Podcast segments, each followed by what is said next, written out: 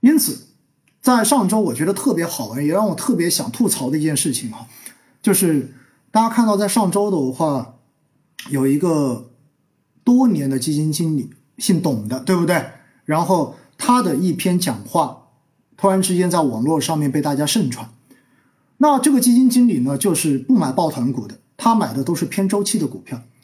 那这个基金经理，说实话哈，在上周的时候，突然之间被网络上面猛传，然后大家都觉得哇特别牛，这个基金经理说的特别有道理。我告诉你，这就扯淡的，因为在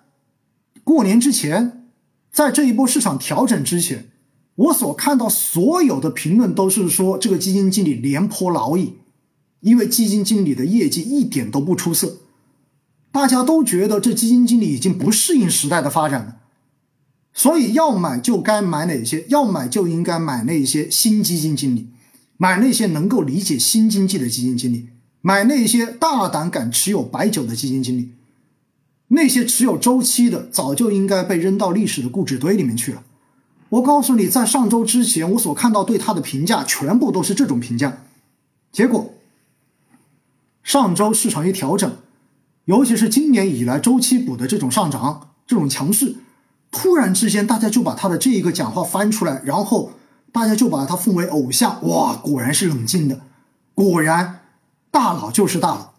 能够在大家一片狂欢之中保持着冷静的思维。拜托，人家一直都是这个风格，好不好？人家从来就没有改变过自己的风格。所以在这种情况之下，你会发现为什么那些穿越了牛熊的偏价值的基金经理，在过去两年被各种骂，被市场上面的各种新兴人类骂得一文不值，觉得这一些基金经理凭什么可以排在这么高的排位？凭什么可以得到市场的这种认可？说到底，还是大家只看短期的原因而已。就好像什么，就好像我司的那几个价值类的产品，其实你会发现今年以来的涨幅都很好，百分之二十几以上的涨幅。虽然上周有调整，二十三十的涨幅，但是同样的，在去年的时候一样的被市场骂得狗血淋头的。为什么？因为它的风格就不是追热点的风格。但是我也要告诉大家，我们每个人都应该根据自己的风险承受能力。根据大家能够拿得住的这一个偏好去选择适应你的产品，不要去拿那些跟你的风险属性产生错配的这样的产品，这样子的投资永远都不可能长久。哪怕它真的是个好产品，到最后你也一定会在错误的时间点把它给卖掉。所以到最后产品很好，但是你并赚不到钱。总结一下，今天我想表达的观点就是，我认为中国 A 股的长期趋势并没有发生改变，所以我并不认为所谓的市场就已经变熊市了。我的这个观点非常的鲜明，我仍然看好中国的 A 股市场。那么，如果我们把视野放得更长一点的话，其实这种调整在某种程度上面只是历史长河中间的一朵小浪花而已。而作为我自己，之所以可以。一直非常淡然的定投下去。第一，因为这些钱我不急用。反过头来，也就是说，如果你有急用的钱，那么请你一定要参照灵魂四问，对吧？我说灵魂的四个问题：你这笔钱到底能够投多久？你到底有多少钱可以用来投资？你这笔钱能够承受最大的亏损是多少？你这笔钱打算赚多少钱就走？把这四个问题全部都问自己，有了答案之后。你再开始去进行相应的分配。如果你能够投资的时间越短，相对而言，你能够承受的风险也就越小，就这么简单。所以呢，问清楚这几个问题，再开始去进行布局，而不要去追热点。这是我要跟大家讲到很重要的。第二，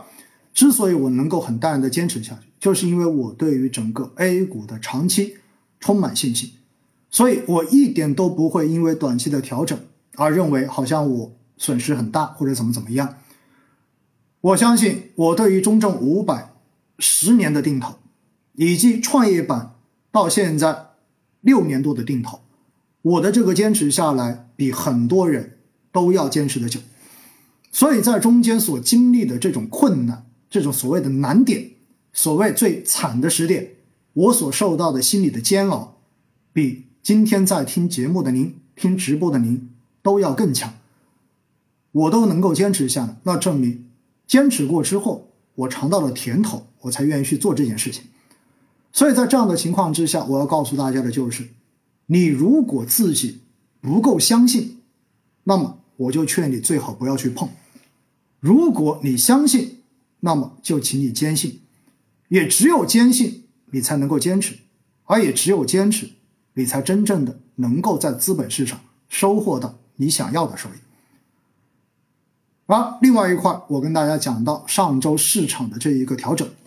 两方面原因，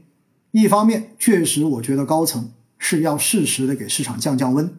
让大家意识到投资是有风险的。市场不能完全无视风险，而另外一块呢，也是因为我们本身的这一个货币的收紧，要为下半年市场做出足够留出足够的政策空间，所以的话，相对而言，在流动性的收紧方面，我们应该会继续持续下去，而这对于资本市场肯定也是一个不好的消息，而另外一块也是因为海外。美债利率的这种跳升，确实对估值比较高的权益类资产都形成了比较大的干扰，所以全球市场都在调整。那么，这是对于上周市场调整的一个背后原因，大概跟大家做一个解说。另外一块呢，就上半年，因为我们的经济数据不错，所以在这样的情况之下，叠加全球对于经济复苏的这种预期，所以顺周期的这些板块相对而言，可能还是会更加强一点。我今天下午在银行讲课的时候，也总结了前面两个月整个中信一级行业的一个涨幅。你会发现，涨在最前面的就是钢铁、有色、煤炭等等，全部都是顺周期板块。所以的话呢，我们说顺周期的这个强势有可能还能再延续一阵子。我觉得这个大概率会发生下去。但是呢，顺周期的这个投资，我也跟大家说实话，我自己是没有参与的。为什么呢？因为它叫顺周期，意味着它是有周期的。有周期就意味着它能上去，未来也一定会下来。而作为我自己而言，我还是更愿意去选那种长期具有长久成长可能性的这种标的。因此呢，从这一块来讲的话，可能顺周期的板块不会是我短期去做配置的板块，因为我投资很少会去投个短期。那对于未来的这个投资机会来讲呢，我还是强调说，像其实像消费、像白酒，然后像医药。科技等等等等这些行业仍然是长期来看具有长久确定性增长的行业，所以其实从长期来讲，就好像我看整个 A 股一样，短期的波动其实放长来看都只是价值跟价格之间的这种互相的一个回归而已。跌完之后又会有资金觉得它已经有价值了，重新进行配置，所以呢，大家在进行这种投资的时候。首先要问的就是，这种风险、这种波动是否和你自己的风险承受能力是匹配的？因为只有买到跟自己风险承受能力相匹配的东西，你才有可能坚持下去。否则，再好的东西你也拿不住，再好的东西你也会卖在错误的时点。而对于普通的小白投资者，我不是很建议去追行业方向的热点，因为行业的涨跌，不管是军工也好。不管是医药也好，也不管是科技也好，其实，在某种程度上面，这种过于偏赛道的这样子的投资品种，很有可能它短期的这种风格切换跟波动所造成的这一种市场的震荡，是普通投资者很难承受的。所以在这种时候，你只要在错误的时点做了错误的操作，有可能都会让你痛不欲生。所以，对于普通小白投资者，选择宽赛道。选择可以布局更多品种的这样子的产品，不管是宽赛道的指数基金、宽基指数，还是宽赛道的这样的主动管理型基金，可能都更适合你们。那些过于偏科的基金经理，虽然看上去也是宽基，但是如果他过往的持仓也非常偏科的话，其实也可能不太适合普通的小白投资者。好不好？我想呢，以上就是我今天。跟大家在直播中间聊的这些话题，今天晚上是我一个人的直播，所以相对而言呢，聊的没有那么专业，纯粹跟大家去聊了聊我自己对于市场的看法，聊了聊我自己所经历的事情，也聊了聊我自己给大家的建议。当然，我相信有很多建议的话，对于有些同有些观众、有些投资者来说不一定是适用的，没有关系，选择适合你自己的投资方式，形成你自己的投资逻辑，这才是威尼斯星空夜话以及喜马拉雅上面那几百期节目我希望做到的事情。